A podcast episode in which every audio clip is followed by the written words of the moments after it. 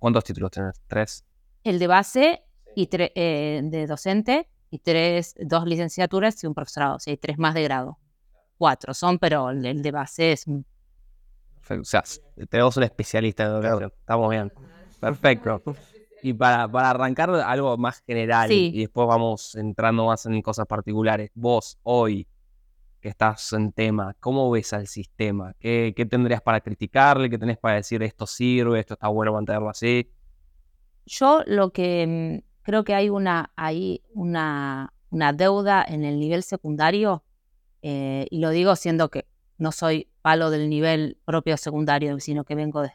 Pero al, al, estar en las dos puntas del sistema, mucho tiempo en el nivel inicial y eh, desde hace unos cinco años en el nivel superior, el, sistema educativo tiene nivel inicial, nivel primario, secundario y nivel superior. En el nivel superior está la, universidad y los institutos eh, de nivel superior, de carreras profesionales, formación docente, los que antes se llamaban los terciarios. Ah, ¿eh? Tecnicaturas, son de nivel superior. Eh, entonces, hay mm, múltiples tecnicaturas. ahí es donde les decía que al estar en las dos puntas del sistema, yo al, ver eh, no cómo llegan, sino al recibir, porque no es, ahí la crítica, muchas veces critica que, el nivel superior hace una crítica sobre cómo llegan después del secundario los chicos, las chicas deformados o poco o mucho o las carencias. Más que el, los aprendizajes a nivel de, los saberes en contenidos son estas habilidades, estas competencias, estas, estas este, potenciales herramientas para poder aprender, que las tiene que dar todo el sistema educativo. Que por ahí, si yo tengo que decir el nivel que, y no es por el que estuve, pero el nivel que más se aproxima es el inicial, porque tiene esto que hablábamos hoy cuando decíamos el juego, eh, el desarrollo de, la creatividad, eh, la posibilidad de, probar, ensayar, equivocarse sin el juicio de valor, ¿sí? que se va poniendo luego, después cuando va creciendo, digamos, el, o va pasando a los otros niveles. En unas habilidades más blandas. Bueno, las habilidades blandas ahí vienen a entrar como, como el ingrediente fuerte, ¿no? Este, porque no son habilidades blandas o habilidades duras, se complementan. Entonces, eh, eh, este desarrollo de las habilidades blandas tiene que mantenerse en toda la vida del,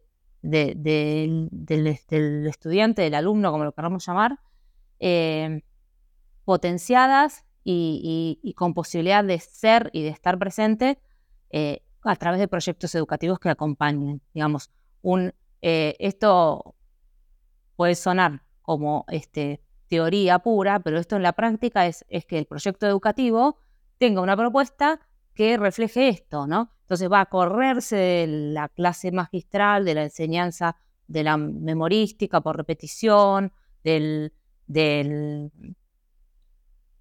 contenido curricular que no despierta interés, ¿sí? Porque hay un, diseño a seguir, hay unas líneas a trabajar, pero se pueden abordar desde distintas direcciones. Y bueno, y ahí aparecen, ¿no? Ahí parece fuerte la figura del, profesor, del docente, de cómo la trabaja. Cómo hacer que ese contenido, que puede ser aburridísimo, sea interesante. Ah, les habrá pasado a ustedes como, experiencias. Uno inmediatamente remite a la experiencia de, uno mismo como estudiante y qué le pasó con los distintos maestros y profesores que tuvo. Sí, sí, sí. Los que más te hacían entretenerte eran muchos los que te hacían con un juego. O los que te, por ejemplo, yo tenía un profesor de historia que me flasheaba porque el tipo había viajado por todo el mundo, había visitado como 100 países y te contaba datos curiosos de la historia, de que a Juan II le gustaba emborracharse y te lo contaba como un cuento y entonces te reatrapaba. Y se notaba además mucho la pasión por enseñar. Claro, la pasión por enseñar, bueno, es como ya ahí no, no podemos em, este, cuestionarla desde ningún lugar porque sería como lo deseable de, toda persona que está frente a un grupo de, de estudiantes o a un grupo de personas que quiere, quieran aprender o que asisten a una clase.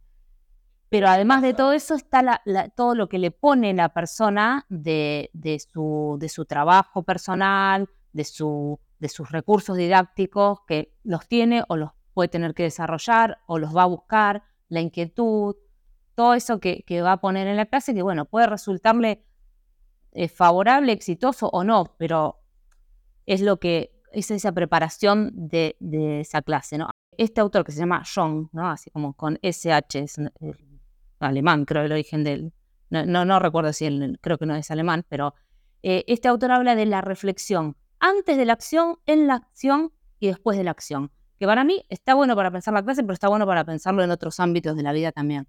Porque cuando planificas algo, estás haciendo una reflexión de un montón de cosas, de qué vas a hacer, cómo lo vas a hacer, por dónde vas a ir, hasta de un viaje si querés. Eh, pero en la clase tenés que pensar, a ver, qué materiales, en el primer momento, cómo despierto, cómo, cómo los hago este, pensar, cómo promuevo el pensamiento, qué, qué, qué cuestión llevo para después, para un momento más de acción, más de donde haya eh, por ahí debate. Bueno, todo eso me lo imagino y lo pienso cómo hacer. Entonces, esa es antes de la acción. En la acción, todo eso que pensé, bueno, lo llevo, sucederá como sucederá, tal como lo pensé o no, o todo lo contrario. Sobre todo a nivel inicial, suceden en general cosas muy distintas a las que planificaste eh, eh, en tu carpeta o en tu mente. Y ahí te, van a poner en juego eh, como profesor, como docente, un grado de improvisación, que hablando de, esta buena improvisación, de la improvisación que es necesaria, que es necesaria hacer y que muchas veces las tenemos que hacer y que saber improvisar es también como una práctica, ¿no? Y que se va adquiriendo con la experiencia, pero es decir, esa, esa improvisación necesaria en la acción. Pasó tal cosa, ¿qué hago? ¿Cómo reacciono? Y después de la acción va a ser como esa lo que llamamos como mi autoevaluación, pienso cómo me fue, qué tal estuvo. Un, colega me dice, ¿cómo te fue con, con, esa actividad que ibas a hacer de tal cosa? Y, y, ahí yo debería mirarme y pensar en todas esas cosas que me pasaron en función de qué modifico, qué estuvo bueno, qué, qué mantengo, qué cambio y cómo me sentí haciéndolo. Me parece muy interesante lo que estás diciendo porque entiendo yo, ¿no? Lo que estás comentando es como los ingredientes claves que tendría que tener un profesor óptimo para que los alumnos, ¿no? Eh, comprendan y aprendan. Y, digamos, relacionado a esto, es como que no solo que tienen que evaluar a los, a los, a los chicos, a los alumnos, sino hacer justamente lo que está diciendo, una autoevaluación. ¿Y te parece, volviendo un poco a lo que habías dicho antes, que me quedó rebotando en la cabeza, la, la pasión por enseñar? ¿Te parece que es como un ingrediente clave que tendría que también tener un profesor para que, por ejemplo, no sé, estas falencias que antes mencionabas, que quizás sean en el secundario más que nada, eh, desaparezcan y sea, digamos, una buena etapa? Que... Yo, Juanchi, no sé si es un ingrediente clave. Me lo preguntas así, me lo pregunto porque yo digo, a ver, es un ingrediente quizás óptimo, deseable que esté. Eh, pero si no está, me pregunto, ¿puede un profesor o una profesora eh, ser igualmente bueno enseñando y puede tener una buena clase y puede dejar huella en sus, en sus estudiantes? Yo creo que sí. Y a lo mejor no tiene la pasión por enseñar, a lo mejor tiene la pasión por ese conocimiento, ese conocimiento que tiene o que aprendió, sobre el que estudió, esos saberes, en, en llevarlos, en transmitirlos y hacer algo con esto. Ahí, y ahí nos encontramos que se nos pueden abrir como dos caminos porque hay quien tiene pasión por decir todo lo que sabe y, no y decirlo y, no le importa después de la transmisión qué pasa con eso. El, docente mm, de vocación, el docente que, le interesa eh, eh, enseñar, el, proceso de enseñanza de sus, de, sus, de sus estudiantes y también que le interesa que el aprendizaje tenga una finalidad, o sea, la finalidad de la educación, es decir, que transforme vidas. Ese no se va a quedar con que transmitió todo muy hermoso y, me voy contento de la clase, cierro la puerta y digo que estuve bien, por la verdad recordé todo, todo lo que tenía ganas de decir, que me hice los apuntes, lo, lo pude, llegué, me alcanzó el tiempo, creo que hablé claro, bueno, no todas las cosas que uno puede decir, pero ¿qué pasó del otro lado? Claro. Creo que ahí se nota cuando un profesor, eh, no sé, toma un examen y tiene muchas malas notas. Y si se enoja con la clase, creo que es del tipo 1. y, si, se preocupa y dice, no, fue mi culpa, y hace como una autocrítica. Bueno, ese, ese, ese caso que vos decís es un caso de estudio. Hay, e incluso hay investigaciones sobre estas cuestiones de los de la de las los, casos que hay en donde este, hasta es como, se, se, se ha escuchado, ¿no? Como un orgullo contar los, los aplazados que se han tenido en tal disciplina. Eh, y en donde, claro, no hay, ahí no pasa una bala a, la, labor, a la actividad, que puede ser esto, digo, un, un eh, excelente conocedor de su disciplina, incluso transmisor, pero el aprendizaje no se dio. Si hay tantos aplazos y si nadie puede, puede haber, ser que nadie estudió y porque por eso desaprueben, pero al menos hay que hacerse la pregunta y hacer algunas confrontaciones y constataciones para decir si realmente hay tantos aplazos porque nadie estudió o realmente acá qué pasó en el proceso. Sí, y volviendo un poquito a la crítica al sistema en general, esto un poquito que hablamos recién, ¿el sistema tiene alguna forma de identificar esto? ¿Le preocupa o, como que ya está así y, no evoluciona? ¿O hay gente, hay equipos que trabajan? Sí, yo lo que... En esto te puedo decir que los sistemas tienen eh, una, un vínculo muy cercano con, em, con los estados ¿no? y con las, las, políticas, las políticas educativas derivan de, bueno, de las políticas gubernamentales y eh, en, el, en el tiempo, por lo menos digamos, no, haciendo historia, sino en lo, en lo que hace a, por ejemplo, a mi trayectoria este, como docente, puedo decirte, han cambiado leyes de educación y han cambiado enfoques en función de estas leyes que han cambiado con concepciones de educación distintas.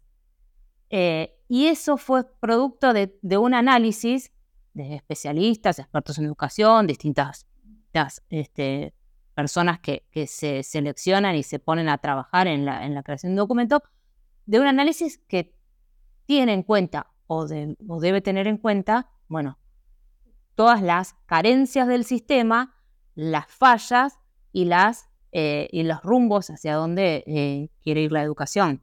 Para ir con un ejemplo más concreto, es decir, la ley anterior a la Ley Nacional de Educación, que se promulgó en 2007, la ley anterior a la Ley Federal de Educación, tuvo, eh, digamos, muchos cuestionamientos, puso en debate mucho lo que tenía que ver con la desigualdad educativa, que producto de, de federalizar presupuestos y de, y bueno, y fue, y fue modificada, pero vino de la mano de un cambio de gobierno. Con lo que quiero decir, esto sin entrar en las, en las cuestiones eh, políticas, es que sí, la educación es un acto político, por lo tanto, sí este, los, los sistemas educativos tienen una afinidad y, una, y, un, y hay como un diálogo con lo que pasa en el, y también en, el mundo, porque hay tratados internacionales, están los derechos este, a la educación, los derechos del niño, digamos, que, que también bajan hacia, este, digamos, hacen derrame a, lo que después se transforma en una ley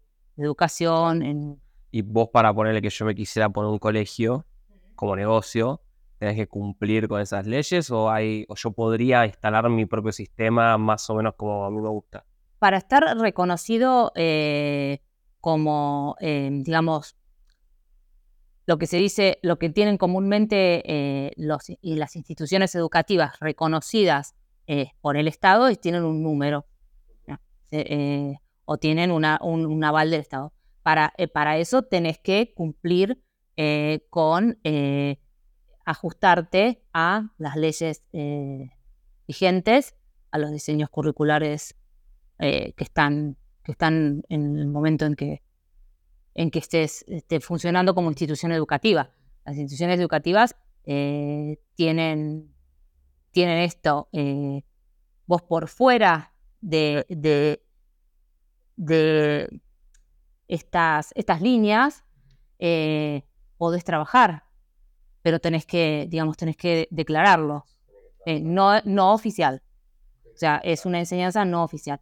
Que, a ver, las hay, escuelas, academias, eh, donde quizás encuentres también formación en algunos aspectos que no te, que no te ofrece la, escolaridad tradicional o las, las, modalidades existentes en la escuela, eh, pero tienen más que ver a lo mejor con una formación más para este, adultos o... eh, pero digamos que eh, sí y hay reconocimiento de la educación no formal, digamos, está reconocida, existe y, y hay... Yo tengo una experiencia en, en, eh, de trabajo con, en una tecnicatura en donde yo doy un taller a un grupo de educadoras eh, de jardines de infantes comunitarios. En realidad se llaman jardines comunitarios. Y los jardines comunitarios no son jardines de infantes oficiales. Son jardines que surgen en determinadas comunidades territoriales con carencias económicas, sociales, en donde las educadoras son madres, gente del barrio, que se pone al servicio de... Este... Entonces, eh, bueno, como iniciativa por ahí de, vínculos entre la universidad o municipio, eh, estamos eh, formando, estamos dándoles a estas, este, a estas estudiantes herramientas del campo educativo que ellas desconocen por no haber transitado una carrera de formación docente. Y acá traje la experiencia porque me parece que es como, el, como un punto clave en el concepto de educación por ahí que, que tenemos del saber, ¿no? De cómo, cómo, cómo consideramos al saber si pensamos en una educación para transformación, una educación emancipadora, por, por decirlo, como definirlo con un término que por ahí no es muy coloquial, pero quizás el de la transformación social es más, más coloquial. Pero ¿qué, qué, qué, ¿a qué aspiramos? A, a reconocer que ellas tienen un saber, ¿sí? reconocer ese saber, ponerlo en, el, en, la clase, en el aula de esta, llevarlo a esta tecnicatura donde lo estamos legitimizando. Y, y nos, nosotros como universidad, en este caso, aportar otro tipo de saber, un saber más académico, ¿sí? que, que, que necesitan, que aporta, que valida también esa tarea que hacen. Pero hay un saber que tienen ellas que, que la universidad no lo tiene, que tiene que ser reconocido y que es valiosísimo en la tarea que hacen, para ir a un ejemplo concreto. ¿no?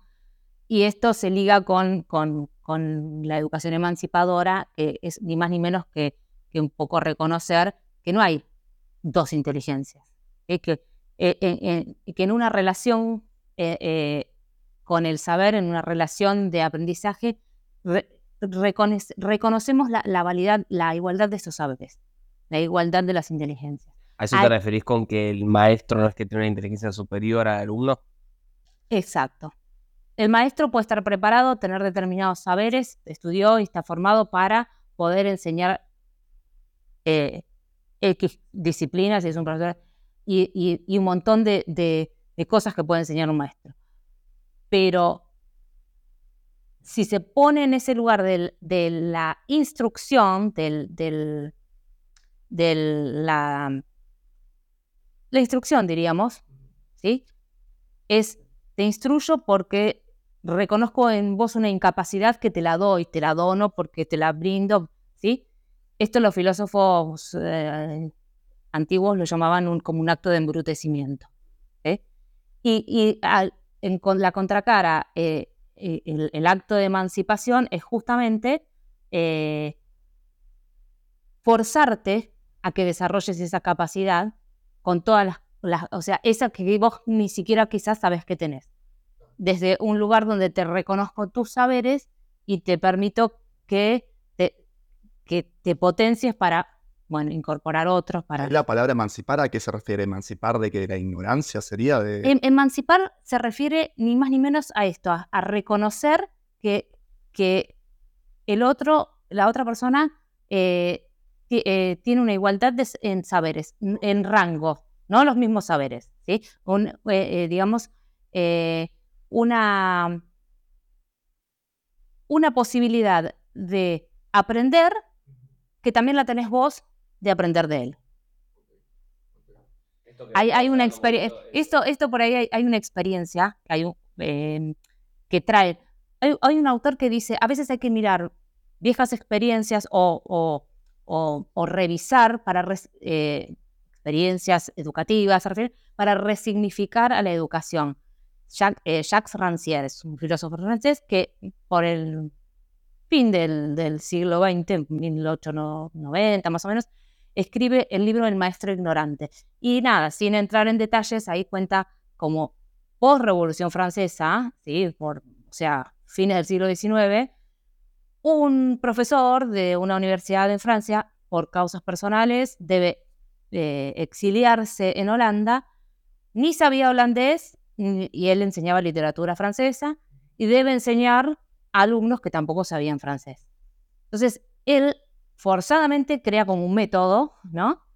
Eh, en donde lo que dice, en primer lugar, es reconocer la igualdad de inteligencias, porque a, él le enseñaron un idioma y él enseñó a partir de determinados métodos que puso en juego, pero no reconociéndose que él llevaba el saber, porque estaba en una situación donde alguna otra cosa tenía que hacer para enseñar. La experiencia fue exitosa y se repitió varios años, con lo cual no fue, digamos, eh, lo trae porque, digamos, no, no fue como una improvisación que salió bien. Fue de fondo el bajar, y en ese momento, pensemos en, épocas, ¿no? Siglo XIX, el lugar del maestro, o sea, pensado, es decir, bajar este lugar de decir, estamos en igualdad de, de inteligencias. Ustedes saben algo que yo no sé y yo sé algo que ustedes no saben y que quiero que lo aprendan y yo quiero aprender de ustedes. Entonces, ese sería como el... Esto creo que tiene mucho que ver con lo que mencionábamos en los primeros capítulos, que justamente vos también lo dijiste, Vi, cuando estábamos conversando antes, de eso de, digamos, yo, por ejemplo, no sé, quiero aprender determinada disciplina y dejo un poco de lado mi egocentrismo, ¿no? y aceptar que no sé y poder observar a alguien que sabe de, ese, de esa X disciplina y poder escucharlo, ¿no? Creo que se relaciona mucho con eso, porque por ejemplo, bueno, el profesor no sabía de holandés, entonces escuchó a sus alumnos, tengo que aprender holandés para poder enseñarles y bueno, justamente los alumnos lo escuchaban al profesor. Exacto, sí, tiene que ver con eso, totalmente, sí. Y también muchas veces nos inspira esto, decir, bueno, ver al que sabe más de algo, ¿no? Mirarlo, ver cómo lo hace, preguntarle. Eh, eso está bueno como, como, como ese autoaprendizaje que, que podemos este, potenciarnos y que nos sirve para, para, para saber y conocer. Y llevándolo un poco relacionado con la tecnología, si se quiere, hace no mucho vi un posteo, ¿no? Que por Instagram que comparaba, por ejemplo, no sé, el teléfono eh, en el 1950, que era ¿viste? el clásico telefonito con el cosito, bueno, el teléfono hoy en día, bueno, tenés un celular, smart, lo que fuera. Después también comparándose el auto en 1950 o antes, ¿no? Era impulsado a caballos o tenía un auto completamente diferente al que es hoy, que capaz ya hay autos eléctricos. Y luego mostraban una foto de, la, de una clase, de una clase, por ejemplo, de un colegio, todos sentaditos, ¿no? Los, los escritorios, y después una clase hoy en día y era exactamente igual. ¿Qué podrías decir esa, esa imagen es fuerte, es fuerte. Eh, y también tiene tiene mucha realidad y en algunos casos mucha actualidad. En otros, digamos, eh, en otros hablo de, que hay eh, ámbitos educativos donde se han cuestionado las formas de enseñanza y se han eh, reinventado y formulado por ahí proyectos que acompañen más a, esta, a este, este cambio social, cultural. Eh, yo, en ese sentido, me vuelvo como a las fuentes, ¿no? De, decir, a veces los materiales importan, los recursos didácticos eh, o los recursos materiales de los que se dispone eh, hacen a veces a la diferencia, pero eh, eh, lo más importante, eh, creo que en, lo que, si acá ya nos suscribimos más a la institución educativa, pues si hablamos del aula, de la clase, de los escritorios, por ahí pensamos en la escuela, ¿no? ese es ese, el sentido de educación que, que, pondere esa escuela. Pero, pero este, esta, esta imagen que por ahí decimos, no, es la que menos evolucionó de todas las otras cuestiones ¿no? que, fueron cambiando con el tiempo, eh, yo no la generalizaría porque más allá del formato está la forma eh, de entender la educación y la forma de enseñar. Y creo que, bueno, ahí, a partir de ahí, se pueden como empezar a mover las piezas para generar una propuesta distinta. Muchos colegios han cambiado y dado vuelta el aula, han hecho la flip classroom, han sacado el pizarrón desde un lugar y, ¿no? Hay, como iniciativas y, incluso eh, a veces acompañan los diseños curriculares a fomentar estas iniciativas. Por eso está mucho también en la, en la misma, en el mismo proyecto educativo cómo se planta frente a esto. Porque no podría decir que no tiene el permiso para hacerlo. A veces es más cómodo no hacerlo. Y acá, si me meto con el lugar de la comodidad, diría, les diría mucho de la incomodidad, porque creo que en educación es donde es un, nicho difícil de, entrar porque incomodar a veces algunas estructuras es difícil. Pero bueno, eh, ahí es donde después de, incomodarse pueden aparecer propuestas creativas, puede aparecer un deseo de aprender que no había en un, a partir de... ¿Conoces que alguna de estas propuestas? Sí, en los años que he estado y por, por mi trabajo por ahí acompañar a, estudiantes de, formación docente y visitar distintas instituciones, es como que veo algo a veces muy variopinto, es lo que veo, en lo que veo, pero, pero veo iniciativas interesantes en esta línea. Sí. Sí, eh, es sesgado, a ver, no puedo hablar de una generalidad porque eso miro un, un ángulo, ¿no? Eh, posible. Pero algo que, porque lo que cuenta Juanchi también le pasa un montón de, otras eh, categorías, digamos, no solo la educación, como que la tecnología va muy rápido y el resto de las cosas avanza por ahí más Bueno, Nacho, en relación a la tecnología y la educación, por ahí.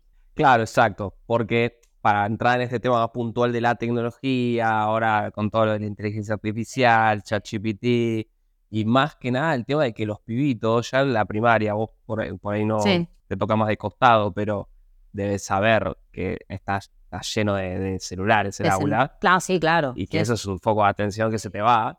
¿Cómo, cómo, cómo se, se plantea una estrategia? Yo eh, en eso es, es bastante controvertido pensar en, en incluso se han hecho preguntas, es decir, ¿cuándo es mejor que este, un niño se empiece a quedar frente a las pantallas o cuánto tiempo es recomendable, cuánto es perjudicial? Se habla mucho, hay mucho escrito sobre esto. yo, yo creo que, cuanto menor eh, es la edad de los niños, este, también menor tiene que ser el tiempo frente a las pantallas.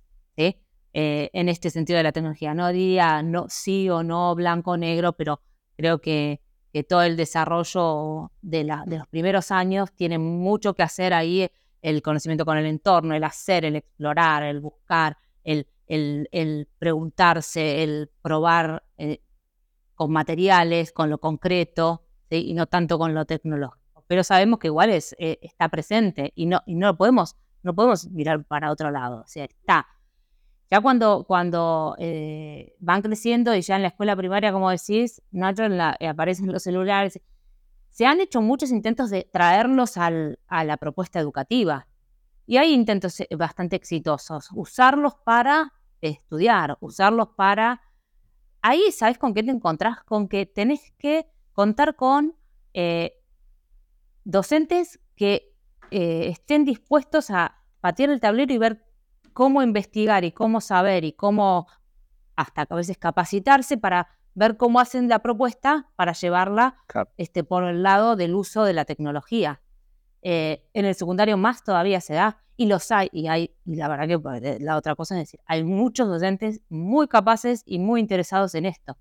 De hecho, han salido disciplinas en relación justo a sobre la tecnología, pero más allá de eso, el, el propio docente de matemática, de filosofía, buscan eh, muchas veces incluir alguna de estos, de estos elementos eh, tecnológicos de la actualidad para como estar a tono con la realidad, para generar un, interés desde otros ángulos a otros estudiantes que por ahí nos interesan. Yo creo que todo lo forzado no sirve, pero que probar está bueno y que em, buscar información para saber cómo hacerlo es necesario, porque eh, a tontas y a locas a veces si nos puede salir bien o no. Em, ¿Y cómo crees que la evaluación de, diferentes, obviamente hay, algunas materias que se ven, digamos, involucradas en lo que decía a continuación, pero cómo crees que la evaluación, porque viste que muchas veces para algunas materias sucede que es básicamente te hacen una pregunta en un examen y es la memoria. Y ahora quizás con ChatGPT está bien Ah, que... sí. Eso es fundamental. Mira, Uh, eso. ya hace rato. Sí, Wow. sí. ¿Cómo No, eh, eso? mira, yo te, eh, eh, así como en paréntesis, tengo una experiencia del año pasado con ChatGPT usado en, en- en exámenes. Y es, es como ahora como que se puso ahí sobre el...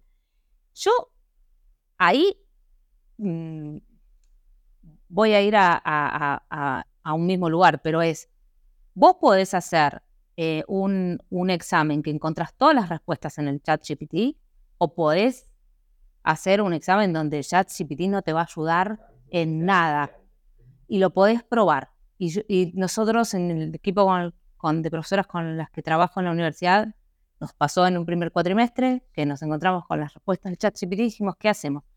Bueno, el siguiente parcial que formulamos lo hicimos con este concepto de ver qué, qué cosas, qué consignas, digo, no, son, no necesariamente son preguntas, a veces eh, hay, no sé, un, un- un podcast donde te vas a analizar tal cosa desde tal lugar con en la idea de tal, autor, de tal autor, pero cuestionando a, ta- a tal otro autor, pero con este, con, este, con este sentido que te doy, que puede ser una película, un video, un memo, un meme, perdón. Y, y lo pusimos a prueba antes de, de- o sea, lo, lo- lo hicimos como buscando la respuesta. Y el chat GPT nos dio la respuesta. ¿sabes?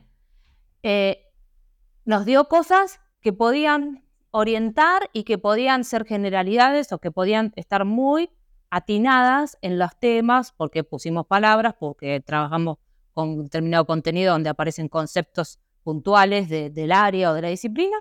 Bien, ahora, eso no me responde. O sea, si un estudiante escribe todo eso en la consigna 1 para lo que pregunté, no, no aprobó la consigna 1, porque no, no respondió lo que la... Por eso digo, ahí, y formular consignas y buenas consignas o formular buenas preguntas, eh, es, es todo un, un tema y un tema interesante que yo creo que hoy más que nunca con esto eh, es necesario que los profesores revisemos y, y rehagamos. Tenemos que rearmar todos los parciales.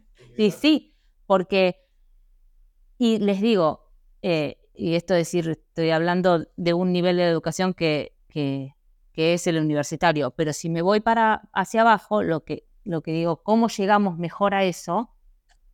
Bueno, ahí es donde digo, poniendo el foco en qué habilidades, vos nombrabas las habilidades blandas hace un rato, Nacho, digo, en cómo en, eh, transversalizar toda la currícula de la enseñanza del primario del secundario con desarrollo de habilidades blandas, con desarrollo de pensamiento crítico, con herramientas que ayuden a, este, a enseñar a pensar.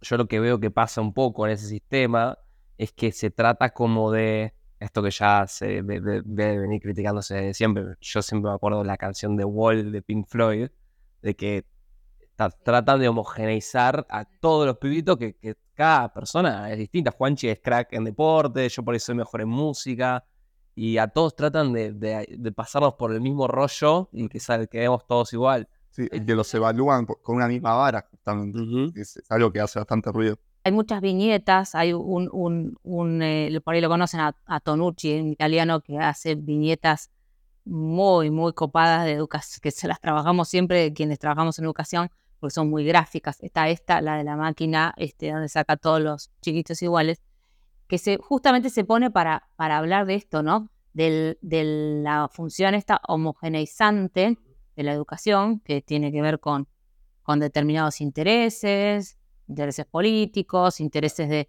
eh, el saber eh, hegemónico esté, eh, transmitido desde la institución escuela, desde y justamente la, la heterogeneidad de individuos que somos en la vida, en la sociedad y en la clase misma, este, nos llevan a pensar que las formas de aprender son completamente distintas y entonces las formas de enseñar también deben mirar no una única manera. Tengo que eh, enseñar para, para toda esta población heterogénea de, estudiantes que tengo, tratando de que llegar a todos, entonces, eh, bueno, ahí se me ponen en juego mi, mi forma de pensar esa clase, esa, esa reflexión antes de la acción de la que hablaba, de decir cómo voy, qué, qué ingredientes puedo llevar para que le genere interés. a la que se queda dormida siempre ahí atrás, a la que está con el celular en la mano, o bueno, a ver, yo a veces pienso, bueno, a ver, voy a ir por acá, voy a ir, ¿no? Eh, entonces... Eh, Pero es difícil porque se trata como de sistematizar algo que en realidad es muy, en algún punto personal, porque todos creo que tenemos la misma capacidad de entender cosas, pero por ahí a mí me lo tenés que explicar de una forma, Juanchi si le entras por otro lado, comparándole con cosas, por ahí entra mejor. Sí, es cierto y también es difícil porque dependiendo del nivel educativo, vos te encontrás con que de pronto podés manejar en una población de, digamos, alta de, aula, de, que alta en número me refiero, eh, que podés irte a un grupo, decir, bueno, me, me siento acá, trabajo de esta manera, pero vos, si pensás en los niños más pequeños que necesitan un cuidado, que tienen, que, que, llaman a la maestra al instante, que tienen que explicarle a veces, el docente solo, frente a esta población heterogénea, no puede desplegar todas esas herramientas por ahí distintas que necesitarían cada uno de ellos. Pero el solo hecho de reconocer que necesitan distintas este, eh, instancias, distintos tiempos, eh, y que aprenden de manera distinta, el solo hecho de saberlo y reconocerlo va a ser una maniobra distinta en ese docente en cómo plantarse, más allá de las posibilidades después materiales que, y reales. Yo, por ejemplo, cuando era chico me diagnosticaron ADD, PDH, creo que es en español, y me medicaron por, por una profesora que mm, habló con mi vieja me dijo, che, tu hijo se dispersa mucho. Y yo, a ver, no es que me medicaron porque la profesora dijo que había que medicarme, me, una neuróloga que me, dio un diagnóstico y todo, que yo creo que al día de hoy no estuvo mal, pero ¿cómo se hace con esos casos de, pibes que están fuera de, de, la norma? Mira, eh, en realidad, sí, hablar de la norma ya es como, porque lo normal, la, o sea, la norma desde, desde desde la regulación es una cosa, ¿no? Pero la norma desde la normalidad, bueno, ahí ya ponemos en jaque esto, e, este sentido de la homogeneización, ¿no? Eh, entonces ahí eh, no hablaría de la norma, sino hablaría de estas, de estas distintas formas de aprender o discapacidades, nombrándolas porque se dice así, ¿no? Trastornos de aprendizaje, hay una variedad, digamos, de hoy en día de diagnósticos y no diagnósticos, ¿no? A veces este, no se trata de tener el papel que diga qué es lo que tiene este, este niño, sino de, sin importarme qué dice el especialista que tiene, eh, interesarme por saber qué necesita para aprender. De, cara al futuro, se está llevando, digamos, se está llevando a cabo diferentes cambios de esto mismo que veníamos hablando, de avanzar un poco en la forma de enseñar. ¿Crees que se está haciendo a un ritmo adecuado, que es medio lento, que tendría que se podría hacer más rápido. Yo ahí no, no podría decirte, Juanchi, si, si se está haciendo al ritmo adecuado. Yo creo que se están haciendo muchas cosas en pos de estas, estas cuestiones que venimos nombrando o conversando sobre la inclusión educativa, sobre reconocer esta heterogeneidad de, individuos eh, en, el aula, en la, en la vida, pero bueno, estamos hablando de educación, y al reconocerla, pensar a la enseñanza de otra manera. Que se están haciendo cosas así, yo no, no podría mensurar eh, eh, cuánto ni el ritmo. pero ¿cómo ves vos el futuro de la educación?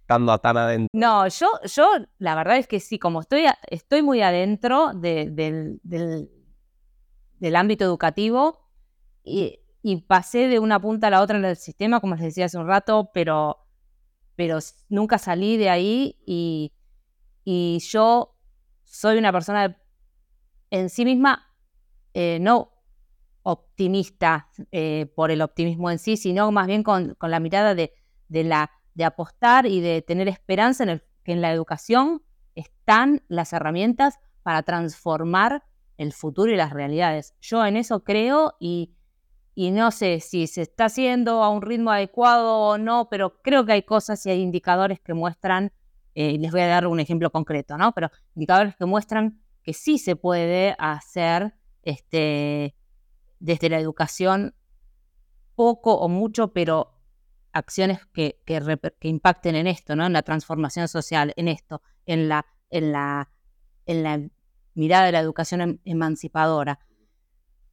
Si tenemos universidades nacionales que eh, permiten el, acceso a una población que estuvo sesgada de, eh, de, acercarse a la educación universitaria o a una tecnicatura por realidades sociales y económicas durante muchísimos años en nuestro país.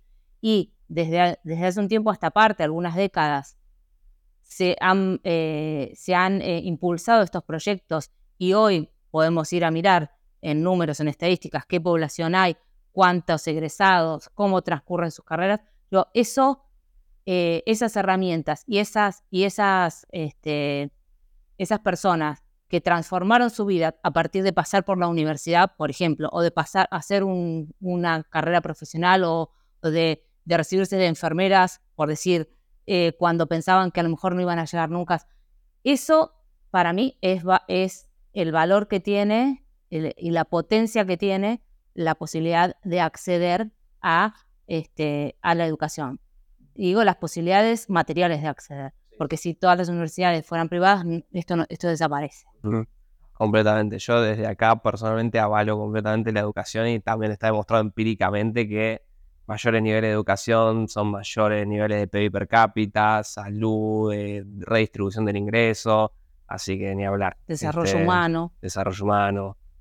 Este, así que nada, muy linda charla. Por mi parte, creo que nosotros cubrimos.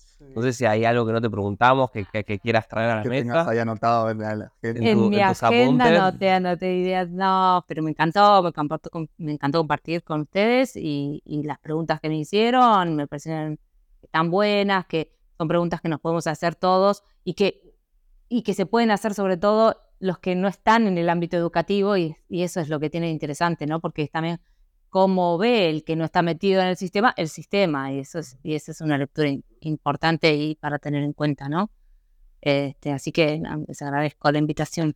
Muy lindo, me gracias por venir, Si alguien te quisiese contactar, ¿hay algún método para contactarte? ¿Alguna red social? Ah, no, no, no tengo mi Instagram. Bueno, pero LinkedIn, ¿no usas? LinkedIn tengo también, sí. Ah, porque Se, suele compartir mucho LinkedIn. LinkedIn, sí, LinkedIn, sí. Estoy en LinkedIn como Viviana Rodríguez. Viviana Rodríguez. Viviana María Rodríguez. Bueno, después lo buscamos y lo ponemos en la descripción. Sí, ahí está. Así que bueno. bueno nada, los que se quedan hasta acá, gracias por verlo todo. Estuvo muy interesante, calculo que alguien va a dejar algún comentario piola.